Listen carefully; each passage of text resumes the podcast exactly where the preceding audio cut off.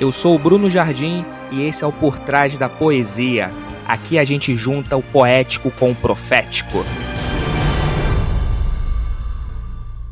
Olá, pessoal, sejam bem-vindos a mais um episódio do nosso podcast o Por Trás da Poesia. E a poesia de hoje, ela diz o seguinte: só consola quem se importa, quem tira a armadura da apatia e fica nu, vulnerável para sentir o outro, pois o contrário de amar não é odiar, é ser indiferente. O Deus que se importa. Essa é a reflexão que eu quero trazer para vocês hoje. O Deus que se importa. E essa reflexão ela vai estar baseada em, em quatro diretrizes: o Deus que é, o Deus que sente, o Deus que percebe e o Deus que faz. Quando a gente começa a se relacionar com Deus, e é muito interessante, a gente percebe que Deus é um ser pessoal. E pode ser uma coisa até óbvia, mas muita gente não se dá conta do significado disso. Deus é. Deus é um ser pessoal. Não é à toa que a palavra de Deus vai dizer lá em 1 Coríntios, no capítulo 15, verso 10, 1 Coríntios 15, verso 10, diz assim: Mas pela graça de Deus sou o que sou e a sua graça para comigo não foi vã. Antes trabalhei muito mais do que todos eles, todavia não eu, mas a graça de Deus que está comigo. Paulo aqui está reconhecendo que tudo aquilo que ele desempenhava, tudo aquilo que ele conseguiu trabalhar, foi graças à graça de Deus. Ele chega a essa conclusão: ó, pela graça de Deus, eu sou o que sou. Isso é muito importante, porque Deus, como ele é um ser relacional, ele se relaciona com o nosso ser. Então, quando a gente reconhece, assim como Paulo, que pela graça nós somos o que somos, nós estamos aqui revelando ao mundo, mostrando para as pessoas aquilo que confere com o objeto que se relaciona com Deus, o nosso ser. Deus não se relaciona com as nossas performances, Deus não se relaciona com os nossos papéis, Deus se relaciona com o nosso ser. Porque performance, papéis, tudo isso passa, mas aquilo que nós somos tem a ver com a nossa essência. Então, Deus é um ser pessoal que se relaciona com o nosso ser. E não à toa que vocês devem lembrar, né? quando, quando Moisés ele é chamado por Deus para libertar o seu povo diante de Faraó, Moisés pergunta: Senhor, eu vou lá, mas em nome de qual Deus eu vou? Se, se Faraó me perguntar, vem cá, você está falando em nome de quem? O que, que eu falo? Aí Deus falou: diga que o eu sou, o Deus eu sou, mandou tirar o povo dele do Egito. Eu sou o Deus eu sou se relaciona com o que nós somos. Pela graça de Deus, eu sou o que sou. Então, quando a gente assume que nós somos, nós estamos trazendo a essência da natureza de Deus para nós, um Deus que é. E isso, gente, abre todo um, um leque de relacionamento, porque todo relacionamento ele é banhado de sentimento. Não tem como você se relacionar e você ficar imune aos sentimentos. Quando você se relaciona, você sente. E a, a vida acontece nisso. E é tão legal quando a gente observa na Bíblia, existem inúmeras passagens, inúmeras, que revelam Deus sentindo alguma coisa. Então você vai ler que a alegria do Senhor é a nossa força. Então, Deus é um Deus que sente alegria. Você vai ver também na Bíblia passagens dizendo que há uma tristeza de Deus. E Paulo vai dizer que essa tristeza de Deus, ela gera arrependimento em nós. Então Deus sente tristeza. O salmista diz, inclusive, que Deus tem ciúme. Mas o ciúme de Deus é um ciúme essencial, que tem a ver com zelo. Não é um ciúme doentio, de posse. É de zelo, de quem cuida. A Bíblia vai dizer também que Deus tem ódio. Mas não é um ódio como a gente conhece do ser humano. É o ódio em sua essência, que tem a ver com repulsa, com aversão, quando, a, quando, a, quando Deus se apresenta odiando alguma coisa, esse ódio é justamente fruto de um amor. Olha só, porque Deus é amor. Então, tudo que vem dele é fruto do amor, inclusive o ódio. O ódio que faz a gente ter repulsa, a gente não querer aquilo que Deus odeia, que porque Deus sabe que faz mal para a gente. Então, veja, Deus sente. Em todo sentimento, a vida. Isso é muito importante a gente ter claro. Deus é um ser pessoal. E o Deus que é pessoal, ele se relaciona conosco e são relacionamentos que são cheios de sentimentos. Não à toa, você pode ler comigo, me acompanhando, lá em Filipenses 2, no verso de número 5. Olha só o que diz. Filipenses 2, verso 5 sobre Jesus, né? Paulo fala, ó, de sorte que haja em vós o mesmo sentimento que houve também em Cristo Jesus. E aí depois ele elenca, né, tudo aquilo que ele observou em Jesus, que sendo em forma de Deus, não teve por usurpação ser igual a Deus, mas esvaziou-se, tomando a forma de servo, fazendo-se semelhante aos homens, e, sendo como homem, ele foi obediente até a morte, morte de cruz. Mas aqui eu quero pegar o exemplo que Paulo ele nos chama para olhar para Jesus e dizer, ó, oh, tenham o mesmo sentimento que houve em Cristo Jesus. Deus é um Deus que sente.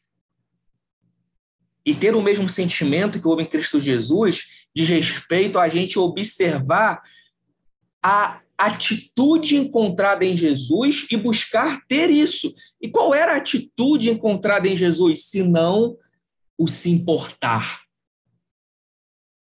Deus se importa, Jesus se importa. E todo se importar, ele gera alguma coisa. A gente fala sempre, né? E até é uma frase da Marta Medeiros que ela diz que o contrário do amor é a indiferença. E é verdade. O contrário do amor não é o ódio, é a indiferença. Quando você tem indiferença, você não tem nada, nem amor. A, a pessoa, a, o cenário que você está inserido é como se fosse um fantasma, não gera em você nada, pouco importa o que está acontecendo. E é triste ver que, às vezes, a nossa espiritualidade ela esquece de se relacionar com o meio que a gente está inserido, com as pessoas que estão à nossa volta. Pois ter o mesmo sentimento que houve em Jesus é ter o sentimento de se importar.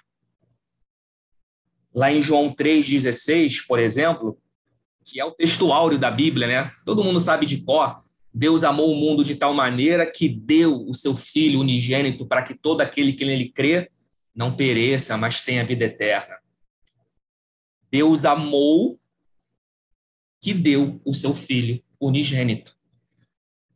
O fato de Deus sentir o amor fez com que ele desse o seu filho, porque todo sentimento gera um mover.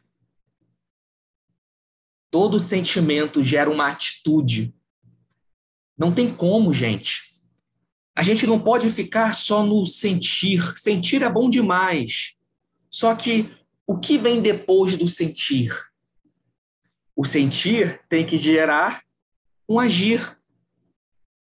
Então, Deus, ele inclusive é movido por amor.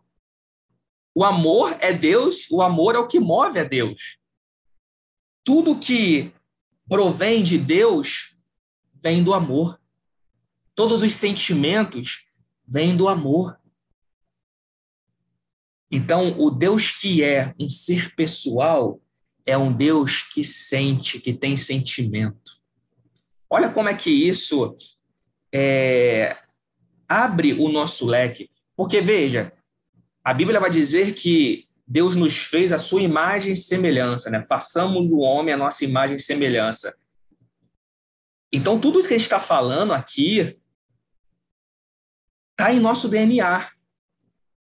Só que talvez o nosso pecado, que é errar o alvo daquilo que Deus nos chamou para ser, tem feito a gente não observar esse sentimento de Deus dentro de nós.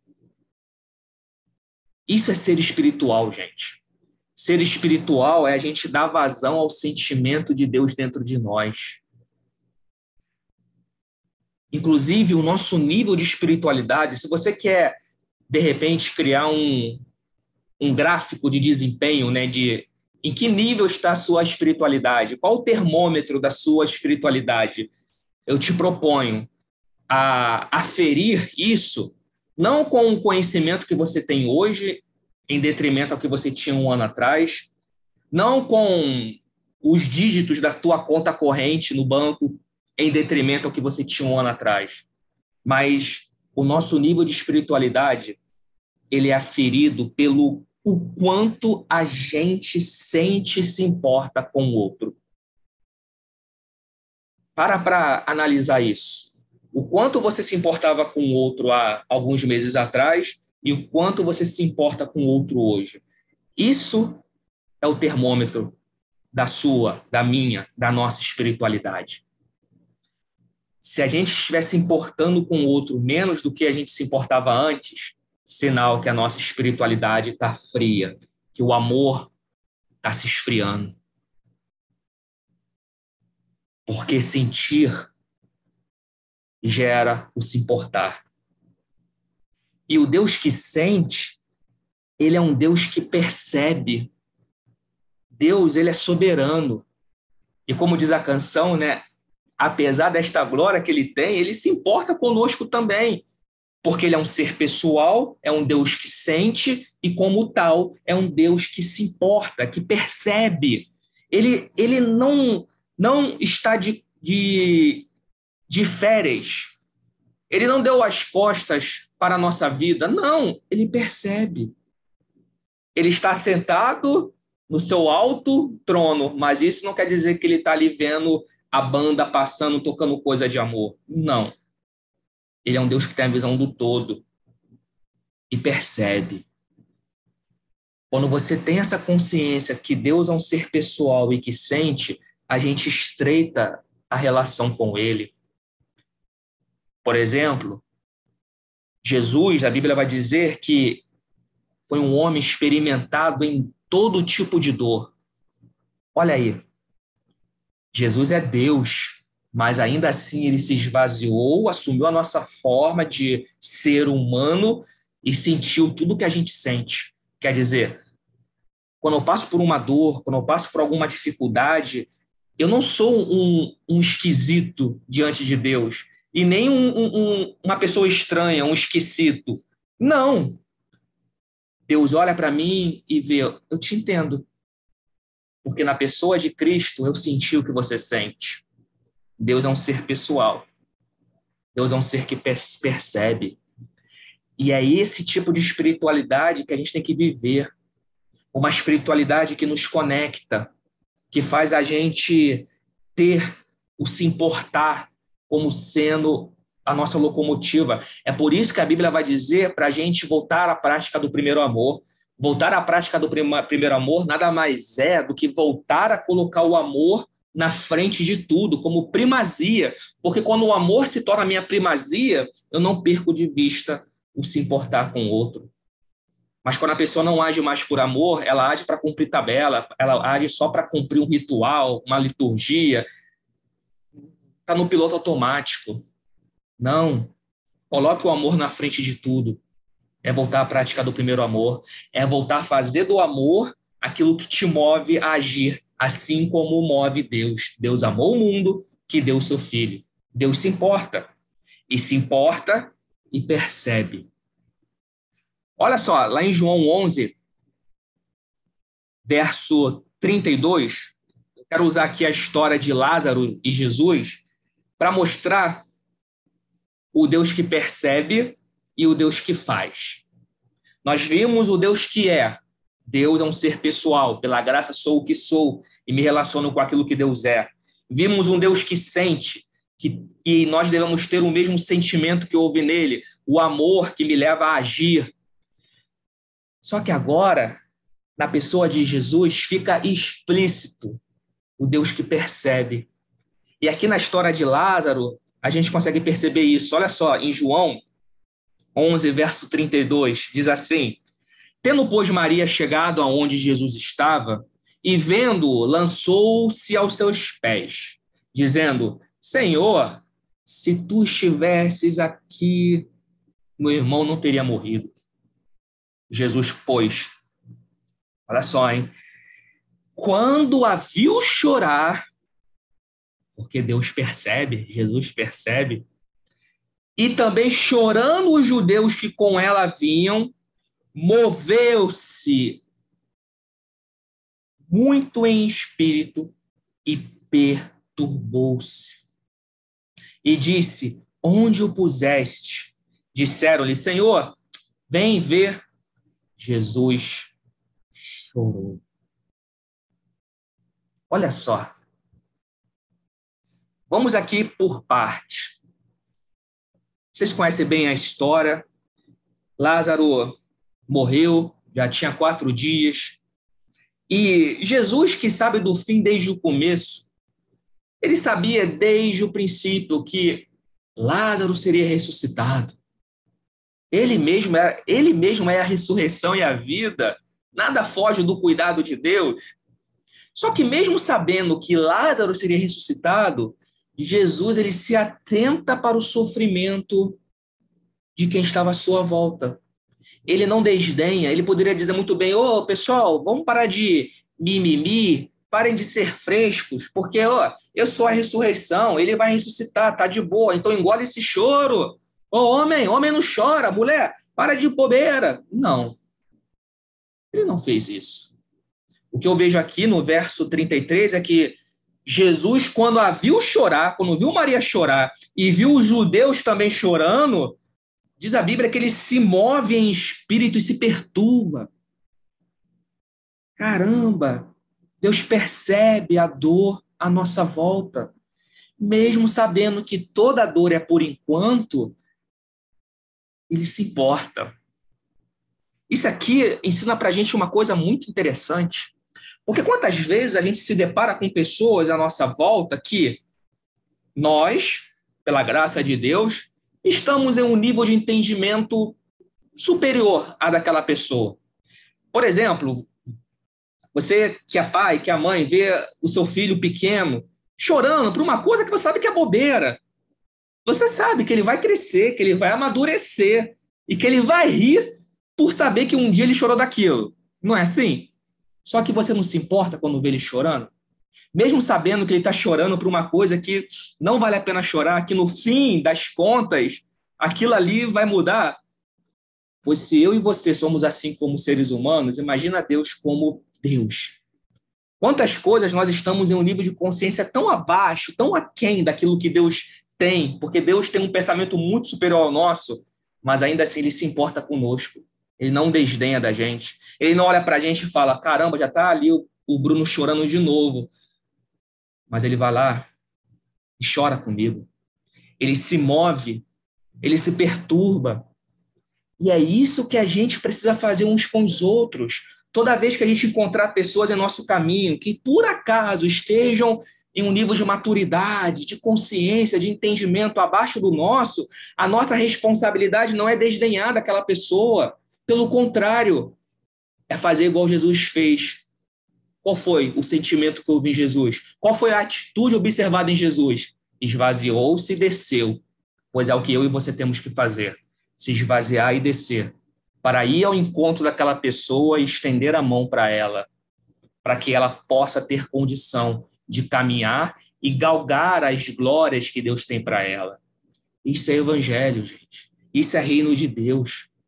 Jesus viu o choro de Maria, dos judeus, e se moveu de íntima compaixão.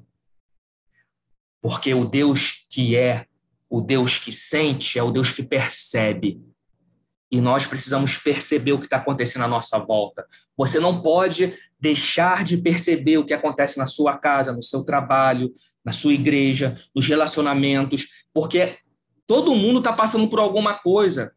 Todo mundo está passando por alguma questão que a gente tem que estar atento. Só que hoje, na sociedade que a gente vive, as pessoas olham para a outra muito com segundas intenções, do tipo, o que, que eu vou ganhar, hein? Hum, deixa eu olhar aqui para fulano, porque fulano tem algo para me dar.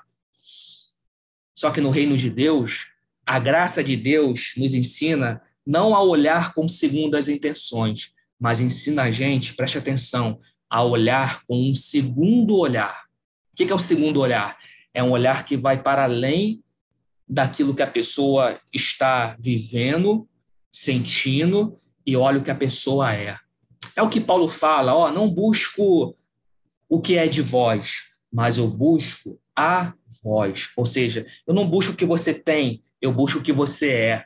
O segundo olhar leva a gente a se relacionar com aquilo que a pessoa é. Então, por trás de um choro, por trás de uma crise de ansiedade, por trás de uma depressão, por trás de uma cólera, há um ser.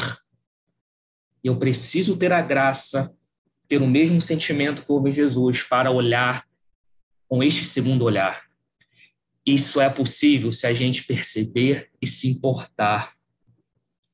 Olha o que aconteceu aqui. Jesus ele se perturbou de tal forma que ele pergunta no verso 34: Vem cá, Onde é que vocês colocaram Lázaro? Jesus, ele não só chora com quem estava chorando a morte de Lázaro, mas ele quer que as pessoas o levem à causa raiz daquele sofrimento. Por trás dessa pergunta, onde o pusestes, está, me conte, onde é que está a sua dor? Qual é a causa dessa dor? Por que, que você está tão nervoso? Por que, que você está chorando? Por que você está tão inquieto? Porque não basta só ficar nos sintomas. Eu me importo com os sintomas, mas eu tenho que ter um segundo olhar que vai além dos sintomas. Qual é a causa raiz que está gerando esse choro? E aí eles falaram: vem ver. Está lá no sepulcro. Jesus chorou.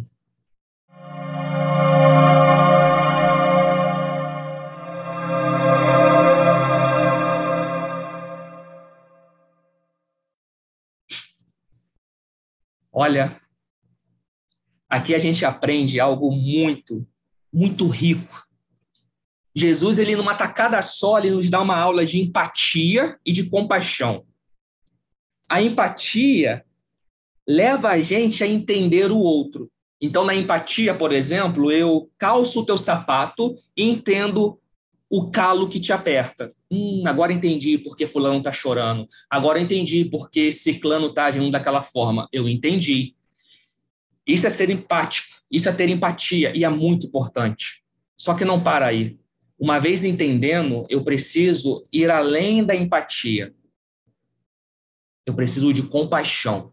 A compaixão é a segunda milha da empatia. Se na empatia eu entendo o que o outro está passando, a compaixão me leva a agir em prol do outro. Então, se na empatia eu calço o teu sapato, o teu calçado e entendo onde está doendo, na compaixão, sabe o que acontece? Eu piso no mesmo solo que você está pisando e eu sinto a mesma dor que você está sentindo. E quando eu piso no mesmo solo, eu tenho condição de ser consolo para você. E todo consolo, toda consolação passa pela atenção. Só que são poucas as pessoas que chegam nesse nível de onde é que puseste? Cadê o sepulcro? Eu quero ir na causa raiz. Gente, é esse tipo de relacionamento que o reino de Deus propõe para gente. De pessoas que têm empatia, mas que têm compaixão, que vai além, que corre a segunda milha, que age em prol, que quer fazer alguma coisa para mudar a situação. Isso é uma espiritualidade relevante, não apática.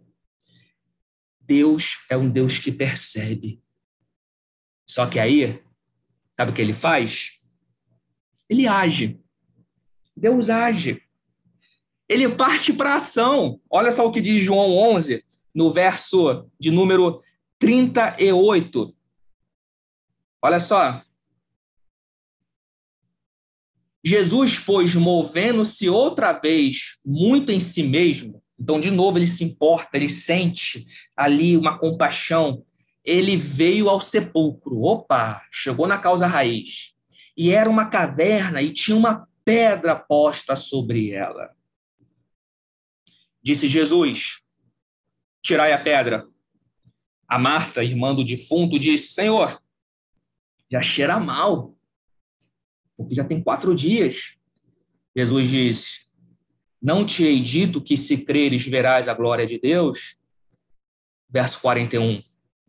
Tiraram, pois, a pedra de onde o defunto jazia.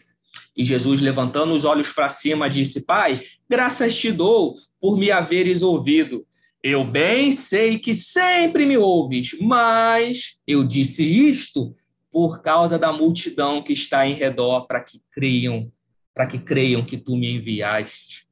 E tendo dito isto, clamou: Lázaro, vem para fora. E Lázaro saiu, tendo as mãos e os pés ligados com faixas e o seu rosto envolto com lenço. Disse Jesus: Desatai-o e deixai-o ir. Muita lição preciosa aqui. Então, agora Jesus parte para ação, porque a gente está falando de um Deus que faz. Ele não só percebe, ele age. E como é que ele age? Indo na causa raiz, no caso aqui, no sepulcro. Ele vai lá para entender o que está acontecendo. E é interessante porque a primeira coisa que Jesus faz quando chega no cenário do sepulcro é ele observa. É uma caverna com uma pedra, Lázaro está lá dentro. Ele mapeia tudo e fala: Ei, tirem a pedra. Pode parecer uma coisa óbvia, né? Mas quando você se importa com o outro e você vai na causa da dor do outro, você olha o cenário, você consegue definir as prioridades a serem feitas.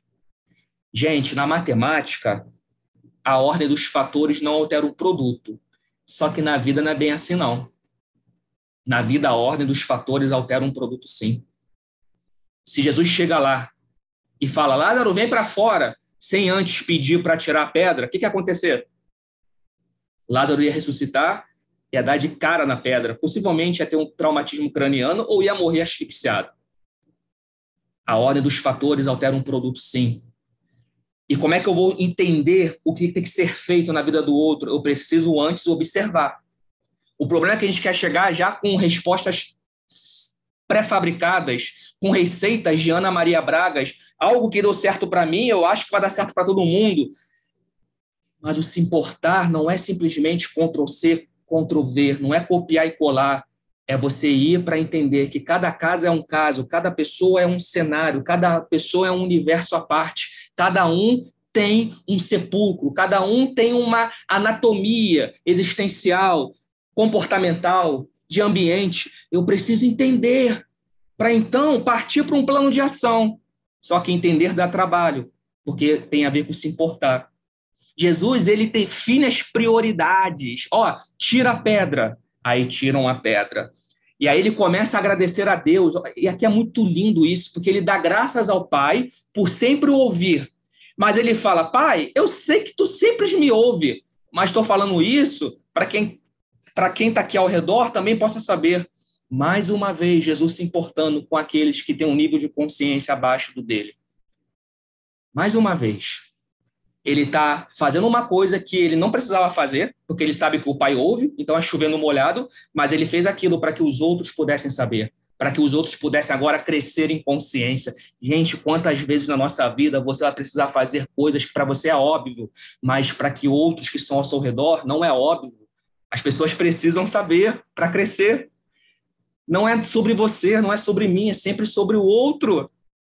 E às vezes a gente não faz o óbvio porque pensa, ah, isso eu já sei, tá bom, mas o outro não sabe, então faça. A vida, ela é uma escola. E na escola da vida, a gente aprende com os outros e muitas das vezes os outros vão aprender com a gente coisas que eu tô cansado de saber. mas o outro ainda não sabe. Isso se chama amor. Isso se chama se importar. Isso se chama reconhecer o nível de consciência que o outro está, para que eles possam crescer junto com a gente. Eu louvo a Deus por pessoas que hoje eu vejo, caramba, há quantos anos atrás fulano falou comigo algo, tratou comigo de um jeito que hoje eu entendo que ele já estava numa estatura muito maior que a minha, mas ele por amor desceu, me deu a mão e me fez caminhar junto. Eu falo, caramba, Hoje, o mesmo tipo de paciência que tiveram comigo, eu quero ter com outro também, porque eu reconheço. Você reconhece? Quantas pessoas ao longo da sua vida tiveram paciência com você e por que você não vai ter paciência com aqueles que estão ao seu redor agora? Jesus orou para que quem estava à sua volta pudesse saber que o Pai sempre o ouvia. Olha que lindo isso. Porque Deus faz. Deus é um Deus que se importa. Tira a pedra, tirou. Lázaro, Vem para fora, meu filho, ressuscita. Agora sim, com a pedra retirada, Lázaro estava com espaço aberto para sair do sepulcro. Aqui a gente percebe que na ação de Deus há um casamento perfeito entre a soberania de Deus, Lázaro vem para fora, e a responsabilidade do homem, tira a pedra porque Deus faz, mas eu também preciso me posicionar, eu preciso também fazer para que haja um match, um encontro entre a soberania de Deus e a minha responsabilidade. Da mesma forma, quando eu vou me importar com o outro, eu preciso fazer algo, mas também dar ao outro a importância da clareza de que ele também precisa agir. Porque senão a pessoa não sai daquele ciclo vicioso. É aquela velha história, né, de dar o peixe, mas também ensinar a pescar. Pois bem, é isso. Mas há a hora que você tem que dar o peixe e há a hora que você tem que ensinar a pescar.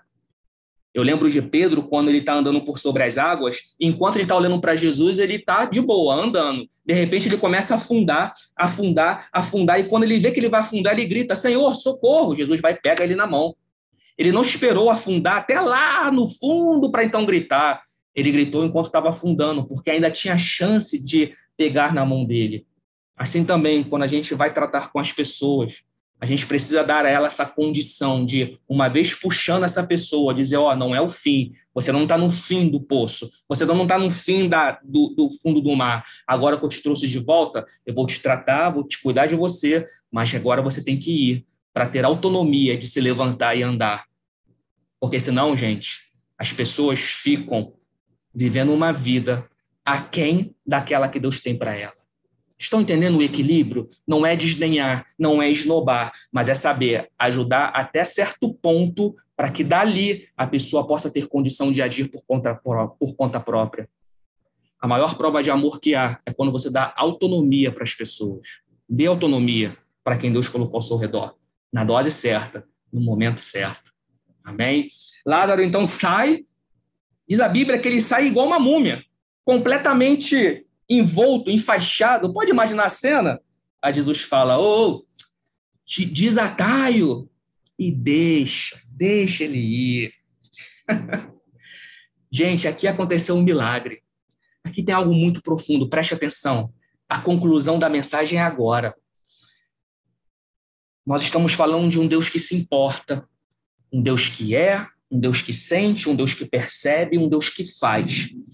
Quando Lázaro sai do sepulcro, ele estava com aparência de morto, ele estava como uma múmia. Jesus então pede para tirar dele aquelas faixas para que ele possa ter condição, veja, de interagir com o novo ambiente que ele vai estar inserido agora. Porque se ele fosse caminhando pela cidade igual uma múmia, enfaixado, ele iria continuar preso em si mesmo. Ele estaria vivo, mas com uma aparência de morte. Sem a possibilidade de se articular, ele não conseguiria interagir, tampouco se importar com o outro. Lázaro não conseguiria, de repente, estender a mão para o outro, porque a mão dele estava presa nele mesmo. Pois bem, o que confere vida, olha bem, o milagre maior e a conclusão do milagre não é o fato de Lázaro só sair do sepulcro, não, mas sim de Lázaro se livrar das ataduras que o prendiam nele mesmo, impedindo que ele se importasse com o outro. Por isso que agora Lázaro, desatado, ele tem condição de ter as mãos livres para interagir, articular e se importar com o outro. E é isso que Deus faz conosco. Ele nos vivificou, nos ressuscitou, nos tirou do império das trevas e agora ele nos leva de volta ao mundo. Para quê? Para que a gente possa agora viver uma vida de interação, se importando com o outro, interagindo, estendendo a mão. Não à toa, não à toa, Paulo vai dizer que nós somos membros do corpo de Cristo. Ó, membro, mão, Está aqui as minhas mãos, o sangue italiano que não mente, que fala com a mão, que se movimenta, que se gesticula. Mas é isso, porque imagina uma pessoa que está com atadura, ela está presa nela mesma, é uma espiritualidade morta, que não se importa com o outro. Mas quando Deus fala, desatai deixa ele ir, para que agora ele tenha condição também de levar a vida que ele recebeu e passar essa vida adiante. É assim que acontece. Deus se importa conosco para que a gente possa se importar uns com os outros. Esse é o grande alvo da nossa vida. Eu me relaciono com Deus que se importa para que agora eu possa me importar com o outro. Mas em que momento você está vivendo? Será que você está precisando ter uma clareza maior do Deus que você serve? Talvez você se esqueceu que Deus é um Deus pessoal, ele não é capacho, ele não é Zeus, ele não é um patrono, ele é um ser. Ele te chama para sentar na mesa para se relacionar com ele. Deus é um Deus que sente. Ele tem sentimento e você tem que entender isso para ter o mesmo sentimento que houve nele. Deus é um Deus que percebe. Seus olhos estão sobre toda a terra. Ele é onisciente, mas não é para ficar ostentando, não. É para perceber o que acontece e então agir, porque Deus faz. Mas o que, que a gente tem feito com o se importar de Deus para conosco? Será que a gente está sendo muito narcisista, tipo, só se preocupar com o nosso mundo? Se sim, eu sinto em dizer, nós estamos como Lázaro, envoltos em nossos lençóis do egoísmo, do amor próprio, da presunção, da soberba, Deus hoje ele fala, desatai, deixa aí. Deus hoje fala para a gente recuperar os nossos movimentos, para que a gente possa se importar com o outro. Porque Deus é um Deus que se importa e quer que a gente se importe com o outro, entendendo cada momento que tu está vivendo. Gente, dá trabalho, mas é aí que acontece a vida. A vida não requer receitas médicas prontas, receitas de bolos de forma genéricas. Reino de Deus é discipulado, é tratativa como um tapeceiro artesanal. Ele vai construindo de forma personalizada. Dá trabalho, mas é o que a gente tem no reino de Deus e graças a Deus por isso. Amém? Eu quero orar com você nessa hora.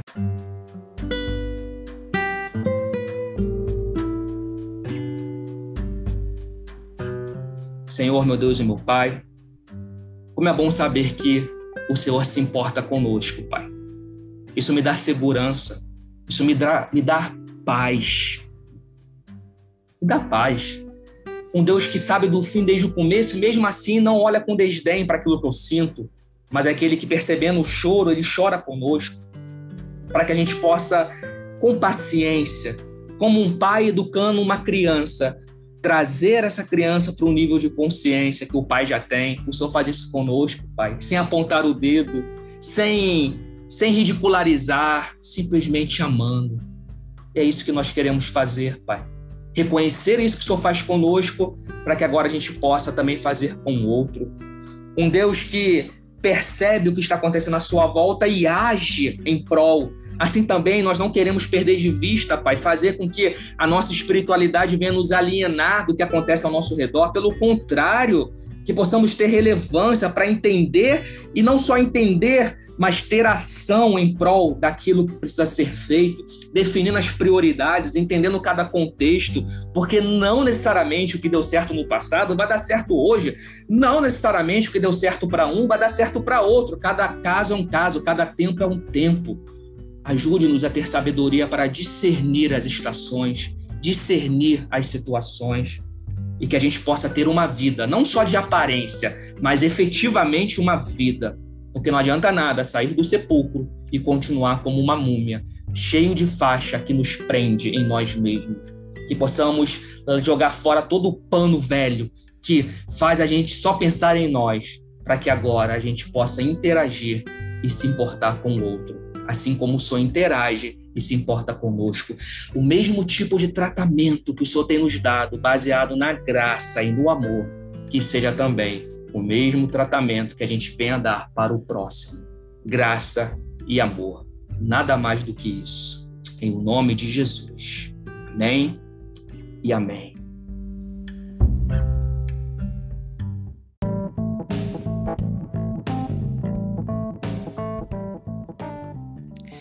Ei, você que ficou aqui comigo até o final e ouviu todo esse episódio, é sinal que você está conectado com a palavra e com a poesia. E eu quero deixar um convite para você. Quero ter você mais perto.